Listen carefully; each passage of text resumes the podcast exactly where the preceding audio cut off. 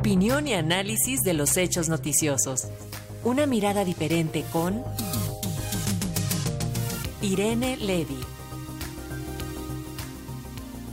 Y ya es viernes, tenemos el comentario de la maestra Irene Levy, preparamos el cafecito y la escuchamos. Hoy nos va a hablar acerca de los problemas de privacidad de la aplicación que monitorea la menstruación de las mujeres y su posible uso en Estados Unidos. Todo esto con motivo de la prohibición del aborto. ¿Cómo estás, maestra? Muy buenos días. ¿Qué tal? Muy buenos días, querido Paco. Efectivamente, ya es viernes y con cafecito les platico este tema pues muy sorprendente. A propósito de este asunto, eh, ahora pues que, que ha causado mucha polémica respecto a la prohibición del aborto en la Suprema Corte de los Estados Unidos. Esto es a nivel federal. Recordemos que cada estado de los Estados Unidos eh, puede legislar al respecto, permitiéndolo.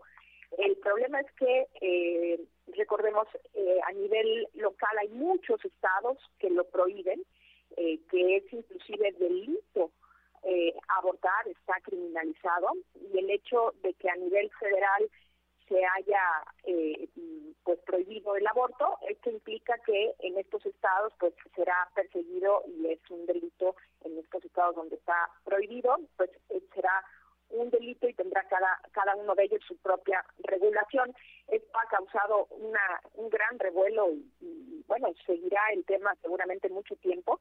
Eh, una de, los, de, los, de las consecuencias, digamos, hay que recordar que esto pues tiene muchas eh, eh, muchas eh, cuestiones que, que revisar, como por ejemplo, pues ahora empiezan las organizaciones a, a ver la posibilidad de eh, de financiar viajes y eh, mismas organizaciones para ayudar a las mujeres que quieran abortar y que no pueden hacerlo en sus estados o en, el, o en el país, bueno, pues irse a otros a otros países como México o Canadá.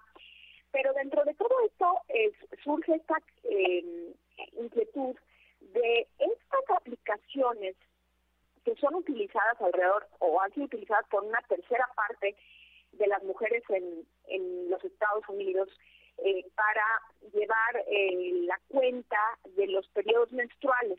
Es decir, mes a mes van registrando ahí eh, qué día tuvieron su menstruación y con esto pues pueden ver qué día estarían ovulando para ver si es, riesgoso un embarazo, etcétera, etcétera. Y aquí el tema que alertan algunos expertos y algunas organizaciones es que dado que esta información puede ser compartida con terceras partes eh, por los propios dueños de la aplicación, es decir, una vez que una persona sube su información, pues ya no es dueña de esa información y estas y estas aplicaciones, estas empresas comparten eh, la información con, con terceras partes y dentro de esas terceras partes puede estar el gobierno, algunos gobiernos eh, eh, provinciales, eh, inclusive la propia policía, pues esta información eh, podría estar en riesgo, inclusive podría ser utilizada dentro de los propios juicios que pretendan criminalizar el tema del aborto, así como suena así de complicado y de y de pues de sorprendente, esto es posible. Y no solamente es posible, sino que ya fue eh, utilizado en el, en el año 2018 en Mississippi, la policía utilizó su historial de Internet en donde eh, buscaba ella, por ejemplo, eh, dónde comprar eh, píldoras para el aborto, eh, cómo hacer un aborto, eh, incluso algunas cosas específicas de algunas algunos medicamentos para tratar de abortar.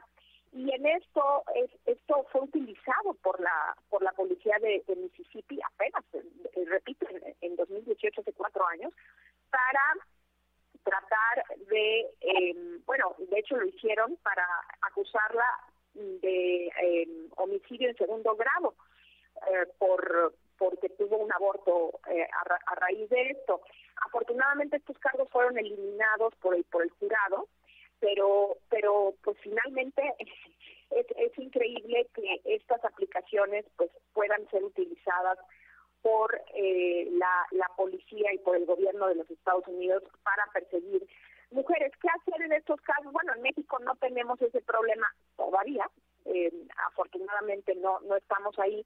Pero bueno, es, es interesante cómo la, la privacidad, no solamente en sí misma la información se ve amenazada, sino que también eh, las consecuencias de la, de la falta de privacidad y de protección de nuestros datos personales, pues se puedan ver envueltas en persecuciones específicas ahora en Estados Unidos para el caso de los eh, de la criminalización eh, de los abortos. Recordar también que estas, todo el tema de las cookies y toda este, esta compartición de de, este, de información, ¿no? Buscamos una frase, ¿no? Buscamos vuelos a Cancún y en ese momento pues nos, nos bombardean cada vez que entramos a, las, a las diferentes páginas, ya que no tienen nada que ver con eso, pues nos aparecen anuncios sobre estos vuelos, pues porque se compartió la información de que estábamos interesados en encontrar un, vuelo a Cancún y esto se comparte con terceras partes. Y esto pues es muy eh, fácil de, darse cuenta, nos damos cuenta con esto, de tal suerte que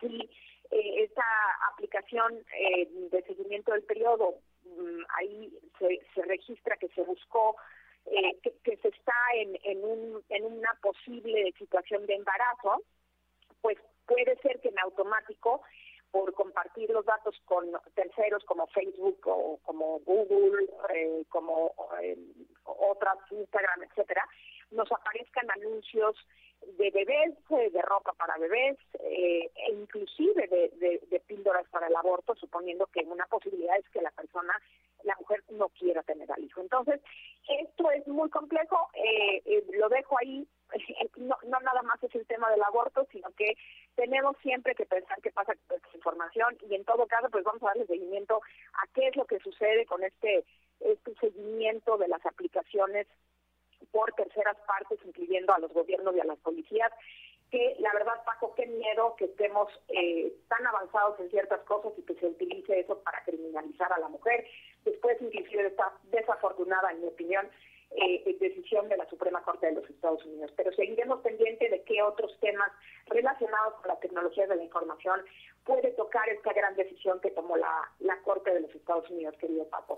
Este es mi comentario por hoy. Les deseo muy bonito fin de semana. Igual para ti, maestra. Muchísimas gracias por esta información y nos mantenemos pendientes. Nos escuchamos el próximo viernes. Hasta pronto. Hasta luego.